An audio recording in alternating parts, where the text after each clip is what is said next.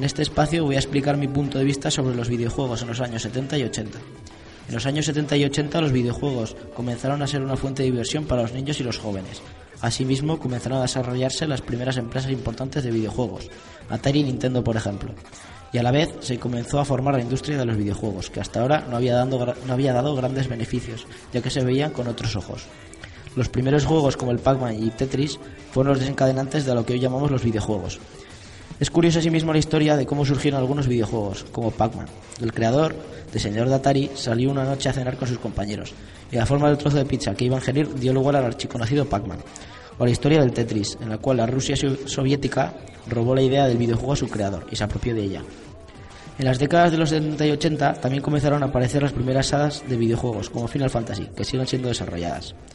Los 10 juegos más jugados en los 80 fueron Mario Bros., Pac-Man, un gran glotón que debía comerse todas las bolitas, el famoso juego Bang, Circus Charlie, en el que Charlie tenía que superar todos los obstáculos, Tetris, ese juego tan original y adictivo en el que tenías que combinar los diferentes bloques para eliminar líneas, el Arkanoid, otro juego sencillo en el que tan solo debías romper todos los bloques que componían la pared, Pong, Puzzle Bubble y no podía faltar el Contra en nuestra lista, ese juego de acción que podía jugarse a dobles.